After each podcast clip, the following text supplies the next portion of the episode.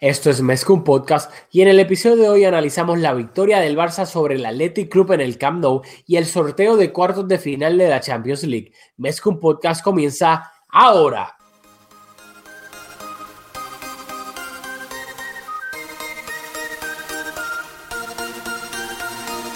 Kevin Roland, contigo empezó todo. Som el millor club del món, diguin el que diguin. Vinga Barça i vinga Catalunya! Apreteu-vos els cinc cinturons, que ens ho passarem bé. Bienvenidos a Mezcum Podcast, espacio dedicado totalmente a cubrir la actualidad del Fútbol Club Barcelona. Les habla Rafa Lamoy junto a Julio Borras de Melau Julio. ¿Está pasando? Rafa, ¿cómo te va? Me va, en verdad, no te voy a mentir, no me va tan bien porque como puedes ver, eh, ver y escuchar, me, me escucho un poco fañoso porque tengo un poco de catarro. El frío acá en Connecticut está a 20 y pico grados Fahrenheit, así que me dieron un poquito en baja. ¿Y a ti? Pues todo bien, vamos a empezar a grabar y a ver si empezamos a recuperar sensaciones.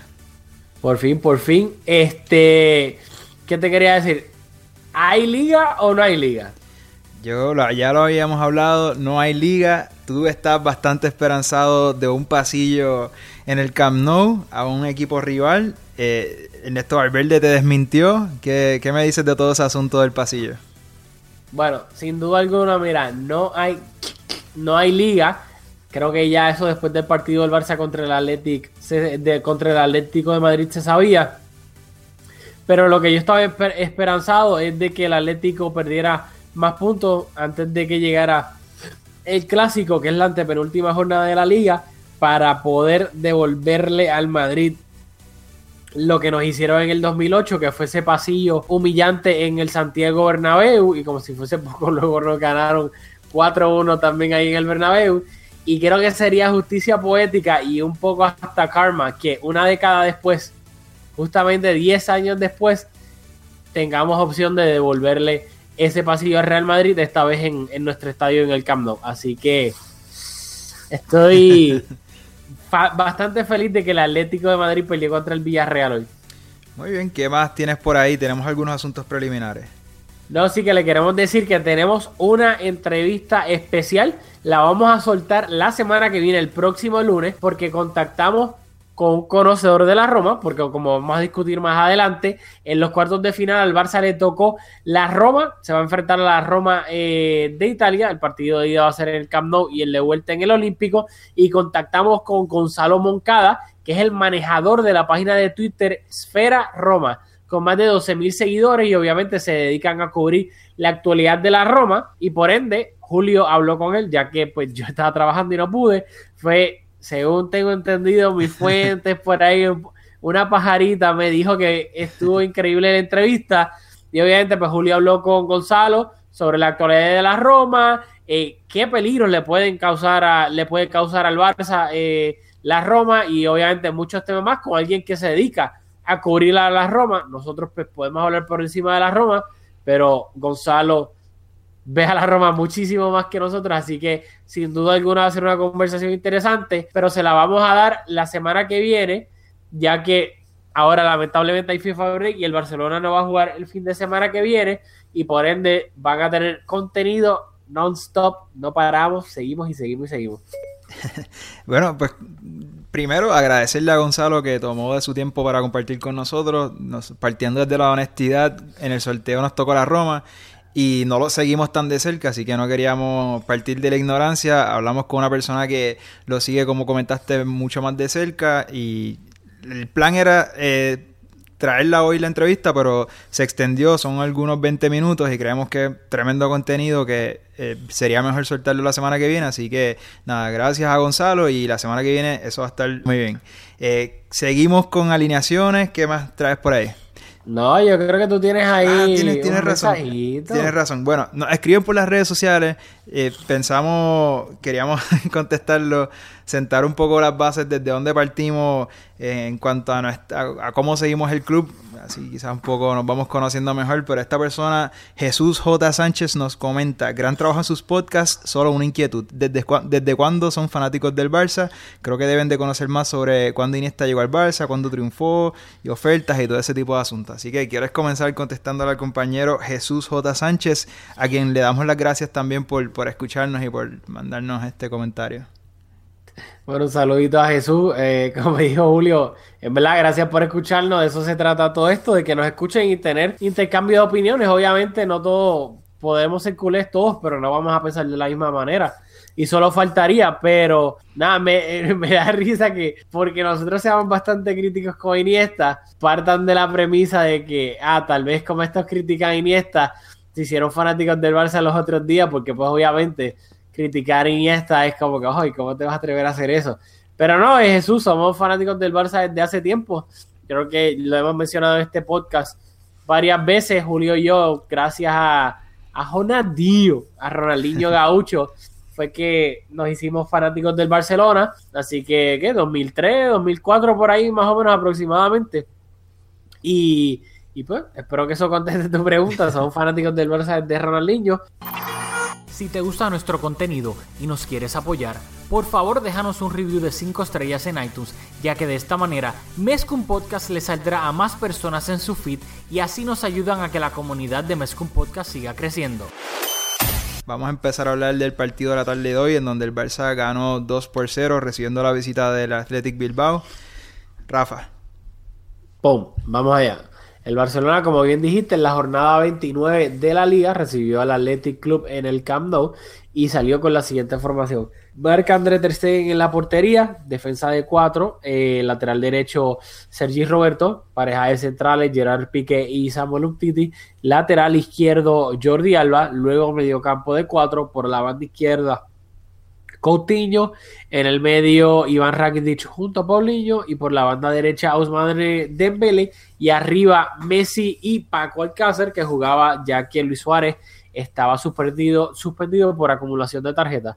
Luego en el banco se encontraban Andrés Iniesta, Alex Vidal, André Gómez, Jasper Silesen, Lucas Di, Jerry Mina y Carlas Aleña, jugador de la cantera del Barcelona B.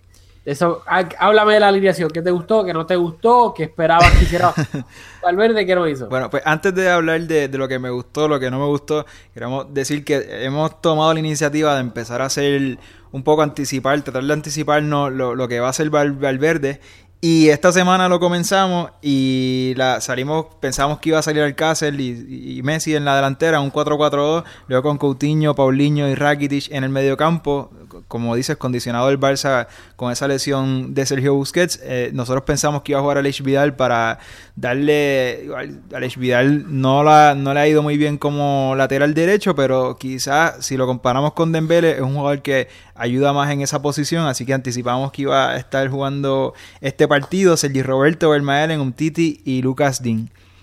Por cuestión de darle un descanso a Jordi Alba.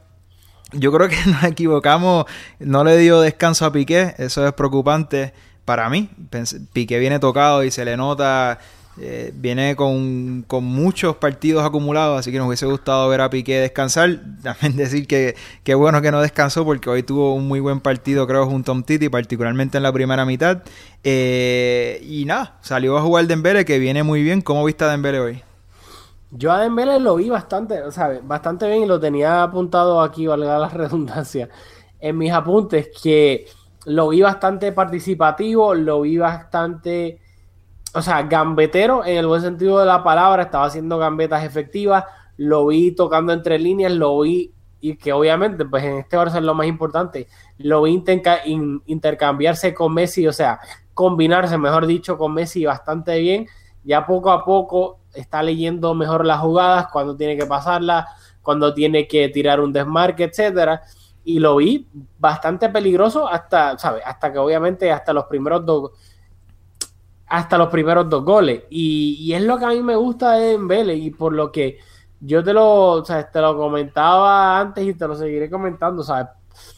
A mí me emociona mucho más el, el fichaje de Dembele que el de Coutinho porque y no por la edad, lo, lo, que hablamos la otra vez, sino porque para mí el techo de Dembele como ese jugador diferente que puede marcar pues las diferencias en un partido es tan y tan y tan, pero que tan alto. Y hay que recordar que es un niño de 20 años todavía, pero la velocidad que tiene, la habilidad técnica que hay, y es, curioso porque yo he hablado con mucha gente que me ha dicho que para ellos Dembele no es tan bueno técnicamente para cuajar en el Barcelona. Yo, yo, yo comparto esa opinión. A mí me parece, sí, a mí me parece que a Dembele muchas veces se le van, sí, sí, se le van bien largos los toques. Vamos a volver a hablar de Dembele ya mismito porque va a estar involucrado en un gol.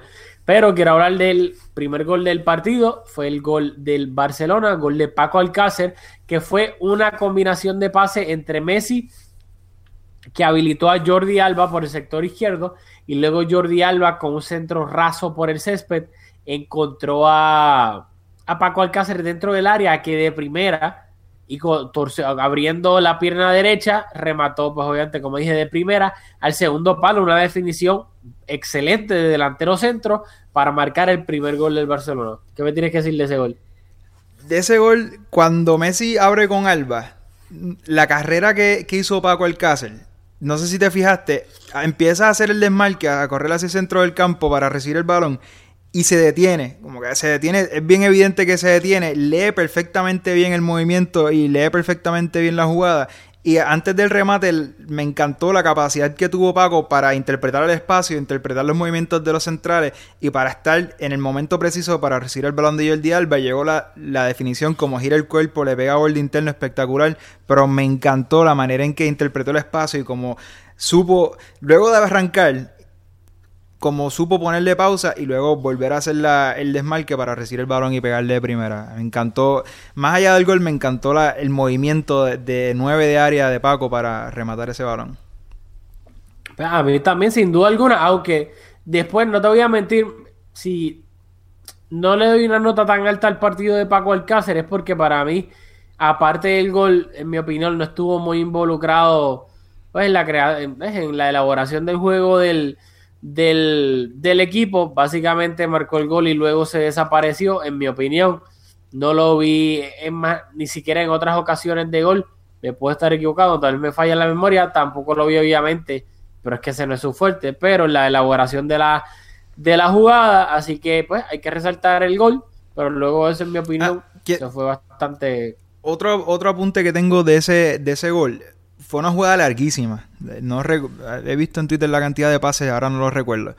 Pero cositas que, que puntuales que, que, ocurren y luego no, no, inciden en el gol concretamente y se olvidan. Pero esa jugada empezó en la mitad de la cancha y el Atlético estaba presionando bastante bien y Sergi Roberto y Paulinho, los dos tuvieron intervenciones en donde estuvieron cerca de perderla. Eh, dado por, no por, por, ser torpes con el, con el balón al pie ni nada de eso, sino que con una buena presión del Athletic y pudieron retener el balón y si te vas para atrás antes del gol 15, 20 toques antes, puedes ver como la capacidad que tuvieron los dos en espacios reducidos para retener el balón y luego conducirlo y circularlo para que llegara a Messi, para que llegara a, a Jordi Alba, para que luego llegara al Cáceres. Eh, fue una aportación que, no tiene ningún valor estadístico, pero que nosotros aquí en Mescum Podcast lo apreciamos mucho. ¡Pum!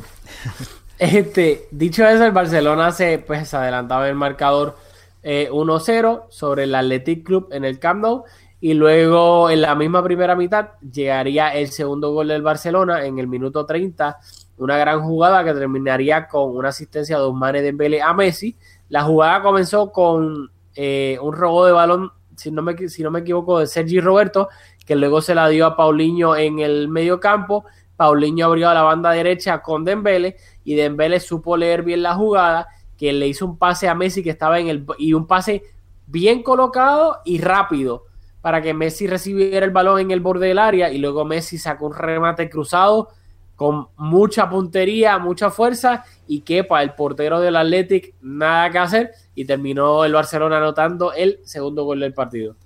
Bueno, pues esa asistencia de Dembele, en mi libro eso no cuenta como una asistencia porque el remate, el remate de Messi fue tan espectacular Dembele le hace ese pase a cualquier otro jugador del mundo y ahí termina la jugada. Pero sí, muy bien Dembele, paciente, interpretando los movimientos de la defensa para habilitar a Messi que, o sea, qué golazo, qué manera de pegarle ante un arquero que estuvo muy bien durante todo el partido. Yo creo que superó esta como, como los actores.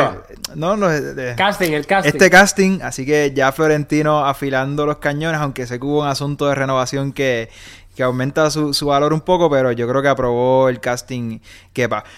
Pero de, de, de, mencionaste a Paulinho y quiero puntualizar antes de que me de que sigas con el gol el partido de Paulinho porque voy a hacer un bold statement pero a mí me encanta yo creo que fue los mejores 45 minutos de Paulinho desde que empezó la temporada. En esa jugada, en, hay que tener en cuenta que nosotros jugamos hoy 4-4-2. Paulinho suele jugar en ese 4-4-2 más abierto, con bastante más libertades. Hoy, ante la ausencia de, Sergio Busquets, estuvo jugando en el doble pivote con Rakitic. Rakitic, espectacular como siempre, eh, tiene una capacidad increíble de adaptarse y de jugar en muchas posiciones. Pero hoy Paulinho demostrando que puede jugar en un doble pivote y aún así integrarse estuvo en, de segundas líneas, tuvo una ocasión en que le dio el palo, eh, conduciendo por el centro del campo con mucha peligrosidad, haciendo internada en el área del Athletic. Yo vi a Paulinho hoy espectacular.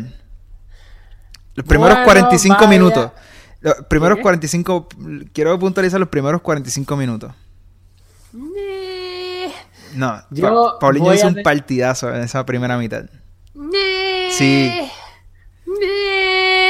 Voy a tener que diferir un poco. El pase que le hizo a, Coutinho de primera, que se estrelló en el palo, eh, un montón de intervenciones de mucho peligro.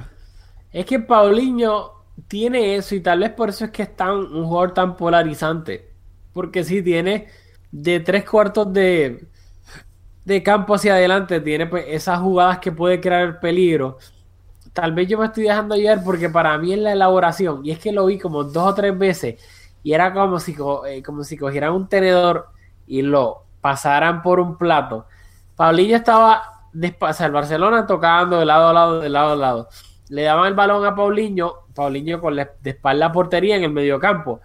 Y Paulinho no, o no, no la tiene, y tampoco creo que la vaya a desarrollar, tiene bastante edad ya Paulinho, no tiene la capacidad de girarse con el balón.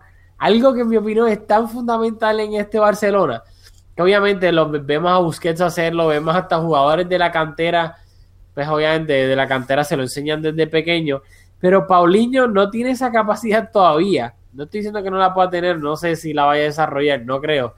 De literalmente cuando está de espaldas, si le pasan el balón y no tiene a nadie, girarse para poder seguir con el balón porque no tiene a nadie cerca. Él no se gira. O sea, tiene el balón y es como si tuviese alguien le estuviese bloqueando y no hace eh, eh, y no puede ir girarse completo. O la devuelve al que se la pasó, o la pasa al lado. Es como si tuviese las gringolas de, de caballo puesta y no puede girarse. Y es como que, ¿qué tú, loco, vírate, no tienes a nadie al lado. Como que eso me... Eh, no, estoy cuestionando la, capacidad, lo que estás comentando en cuanto a la capacidad técnica que tiene Paulinho para girarse, que es importantísimo, como dices, para encarar a la defensa. Sin embargo, yo creo que es un jugador que tiene la capacidad de reconocer que no tiene ese talento y elaborar su juego alrededor de esa limitación. Y hoy lo vi bien participativo en jugadas de, mucho peligro. A mí realmente me encantó, así que me sostengo. Te interrumpí, quiero que me hables un poco de ese gol de Messi. No, que voy a repetir un poco lo que dijiste, que para mí esa vez, sí, en verdad quería darle un poquito más de crédito a Dembélé, no voy a mentirte, pero me la, me la cantaste ahí rápido. Pero no es que el remate de Messi, uno, la defensa del Athletic o sea, ¿cómo tú le das tanto tiempo a Messi a recibir el balón en el borde del área y luego, para colmo, sacar un remate?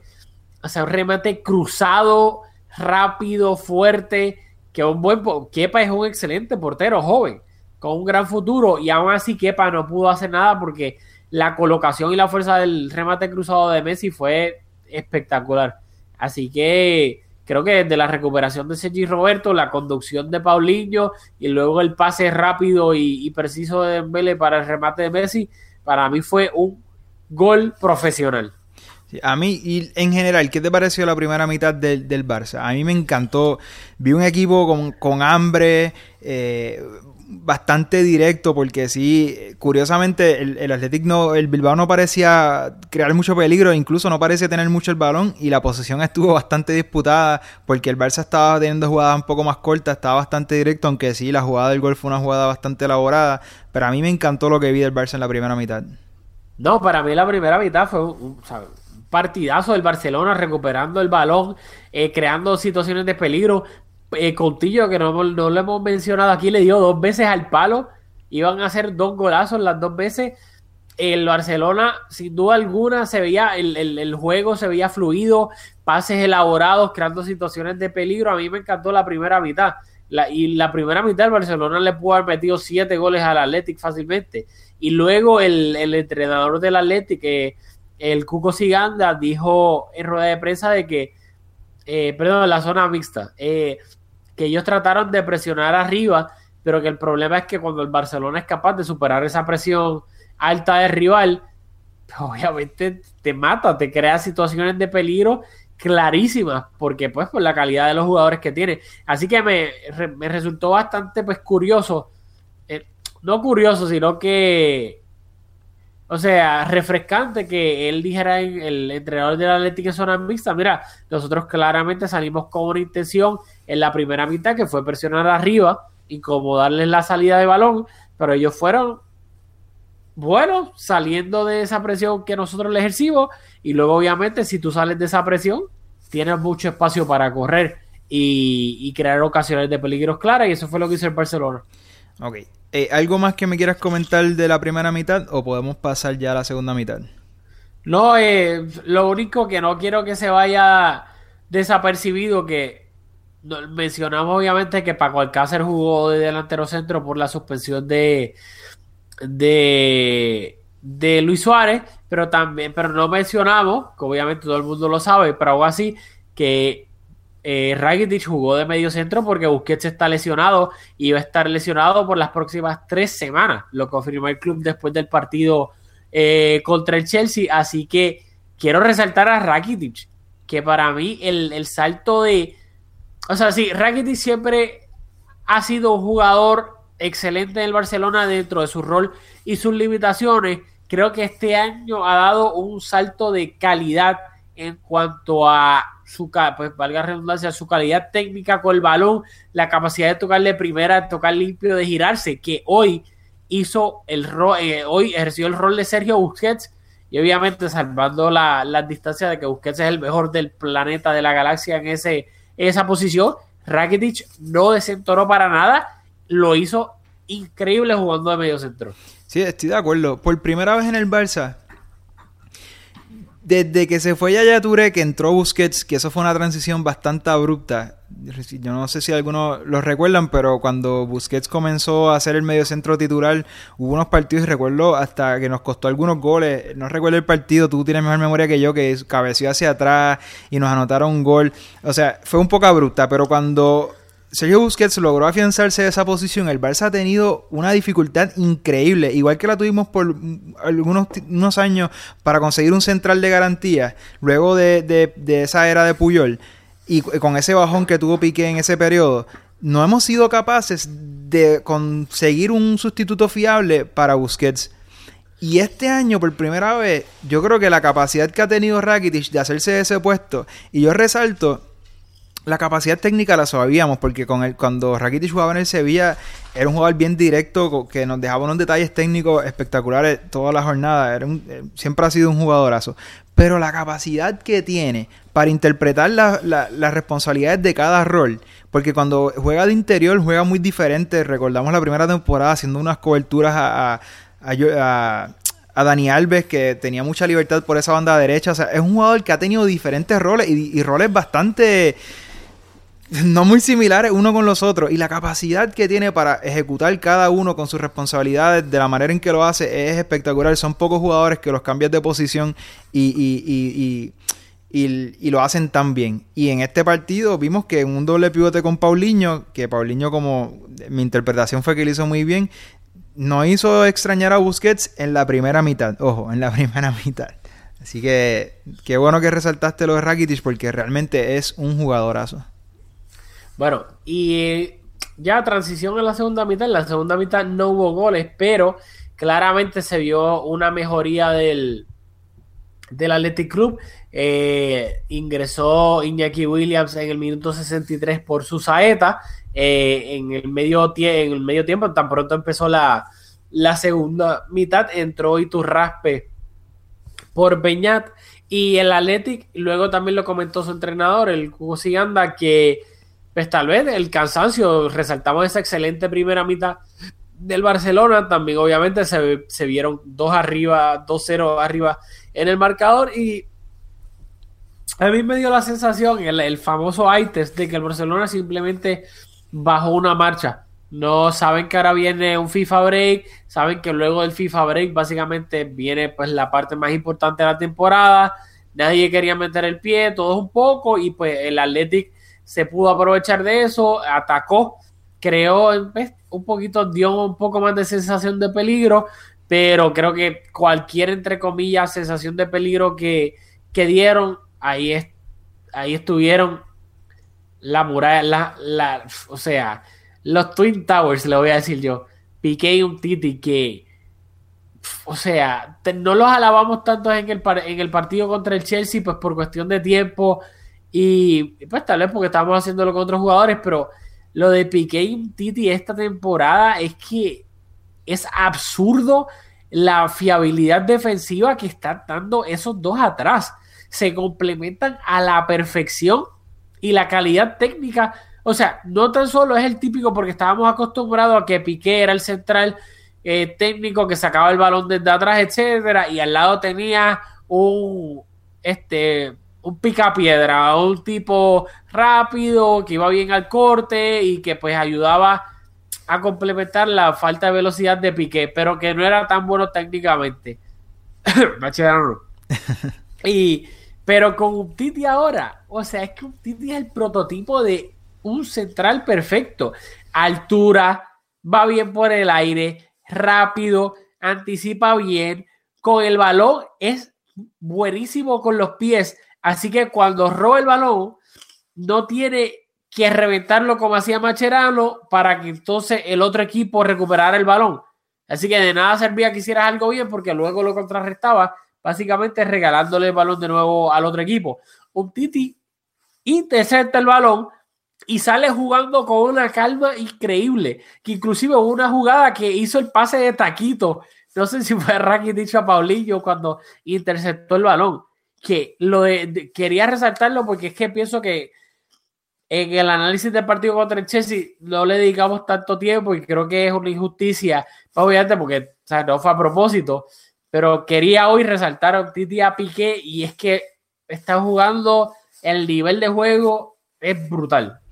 Sí, y decir que Piqué está teniendo este nivel tocado. O sea, yo veo a Piqué padeciendo, tocándose mucho la rodilla. O sea, yo veo a, Piqué que está padeciendo de, una leve lesión y la capacidad que ha tenido de, de jugar al nivel que, como comenta, está jugando es realmente admirable.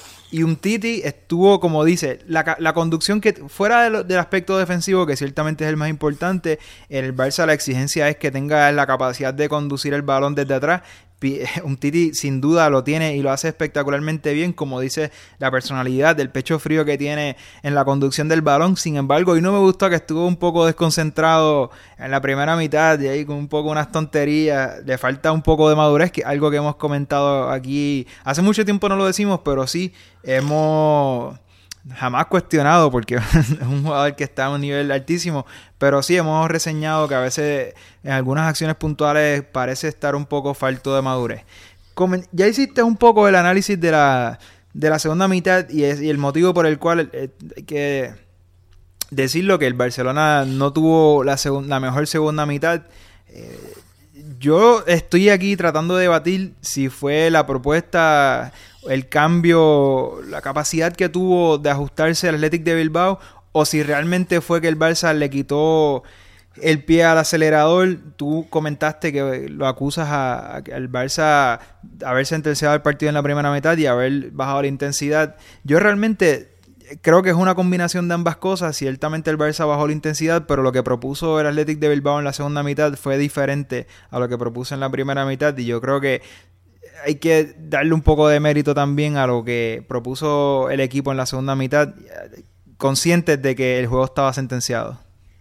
No, sí, sin duda alguna, para mí fue una mezcla, una, un poquito de todo, de que el Athletic jugó mejor y que también el Barça quitó un poco el pie del acelerador. Eh, hay que recalcar también los cambios que hubo en la, en la, segunda mitad, que en el minuto 64 salió Usmane Dembele y entró Andrés Iniesta. En el minuto, 10 minutos después, en el 74, salió Paco Alcácer y entró Alex Vidal. Y en el minuto 85 salió Philip Coutinho y entró André Gómez. Y a mí, no sé si a ti te resultó curioso, pero a mí, teniendo en cuenta que Iniesta claramente forzó para llegar al partido contra el Chelsea y que ahora viene el FIFA Break y Iniesta está convocado con la selección de España, al igual que Piqué y, y Jordi Alba, no convocaron a Sergi Roberto.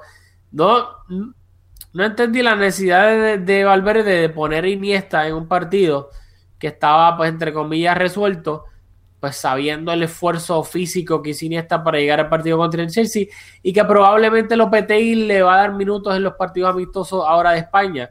Así que eso fue lo único que no me gustó. Me encantó que convocaran a Leña y estaba esperanzado de que tal vez a Leña iba a tener algunos minutos, pero lamentablemente no así. Sí, eh, ¿y qué te pareció la ovación que se llegó nuevamente André Gómez?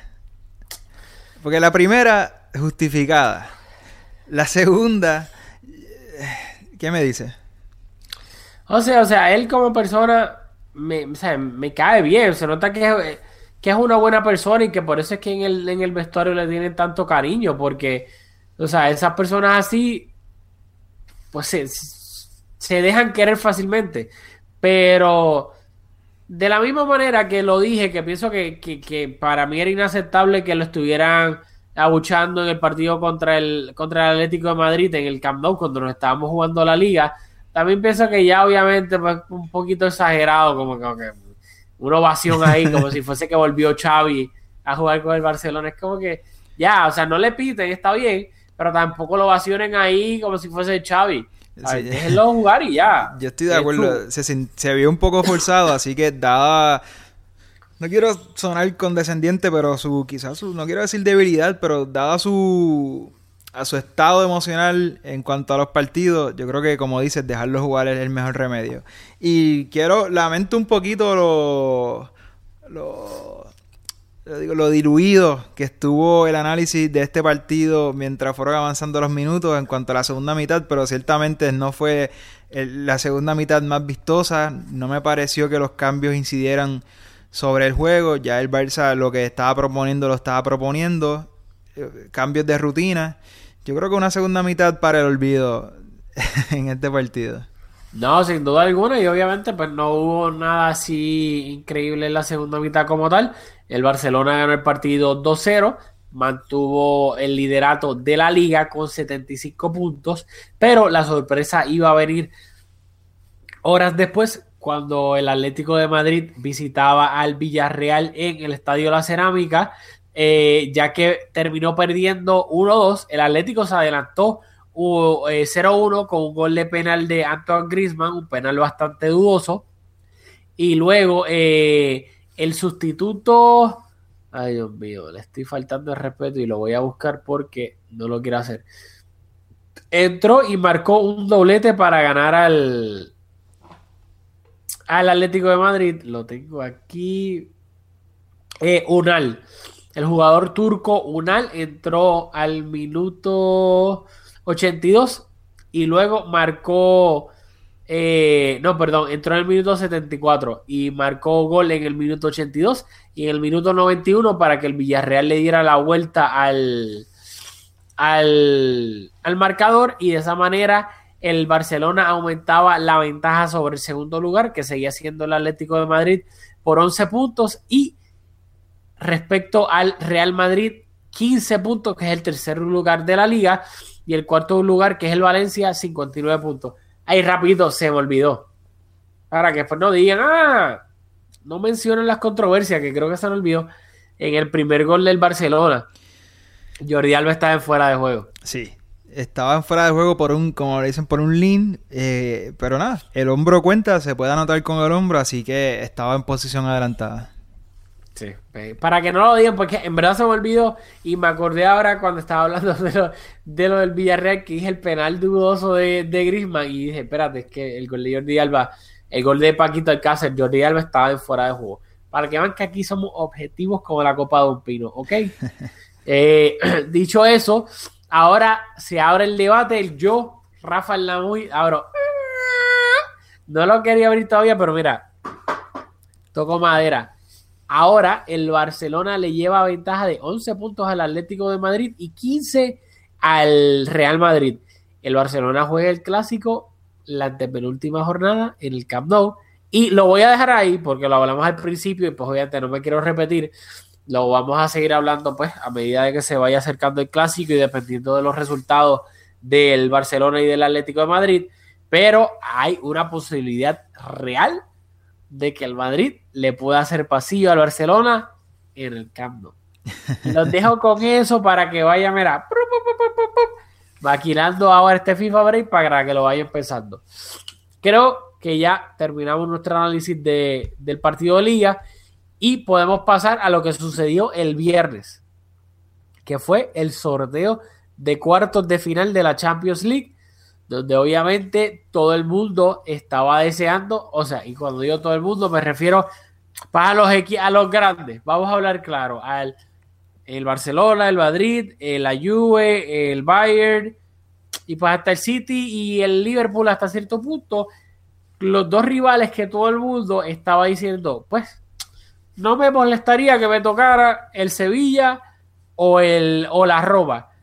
Y así fue. El Barcelona Milagro, milagro, por fin, que un sorteo le tocó, en teoría, el rival va fácil, le tocó la Roma, se va a enfrentar a la Roma en los cuartos de final de la Champions League.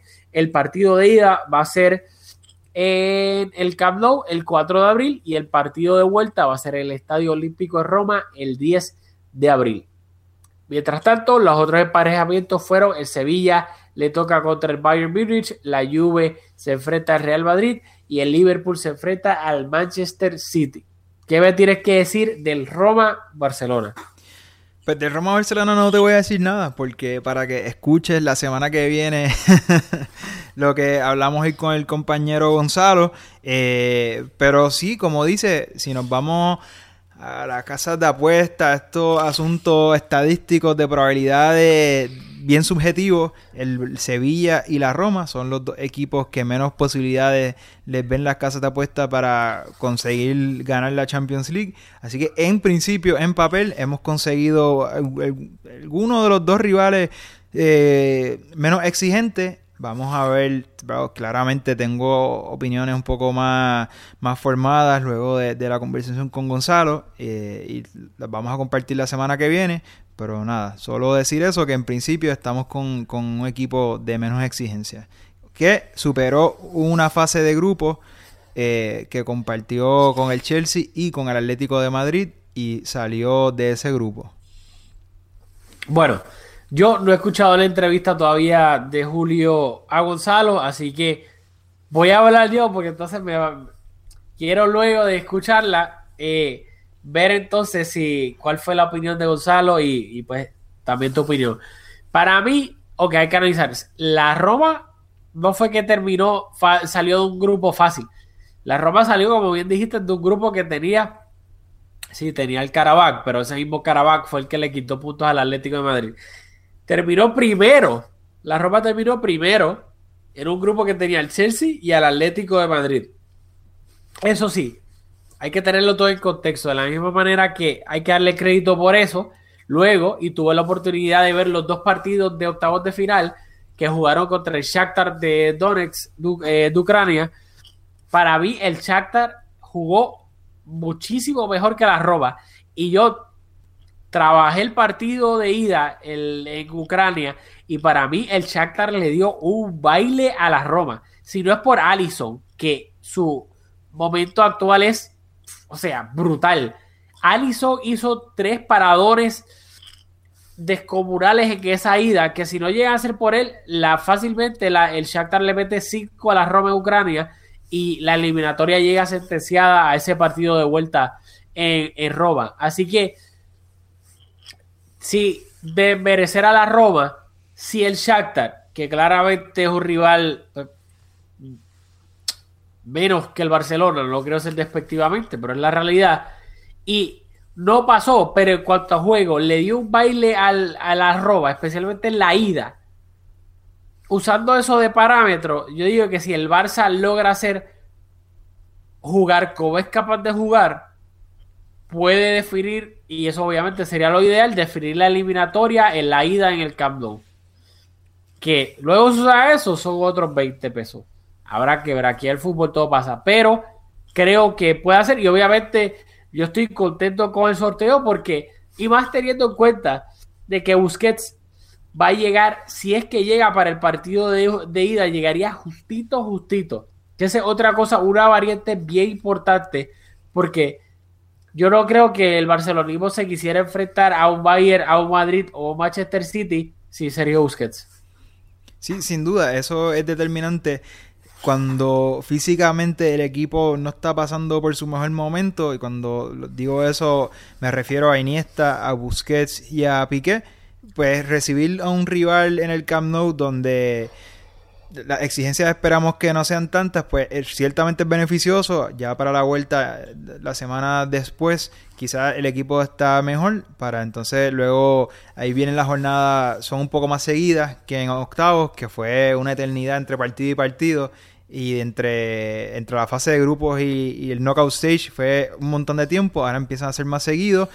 Eh, también el calendario, nosotros jugamos contra el Sevilla entre antes de recibir a la Roma, luego de eso jugamos contra el Leganés, el partido entre los dos, entre la ida y la vuelta de los cuartos, jugamos contra el Leganés si no me equivoco, así que no creo que sea un partido de una exigencia que impida al Barça concentrarse en, en la vuelta, yo creo que se perfila como para que el Barcelona adelante esta, esta fase.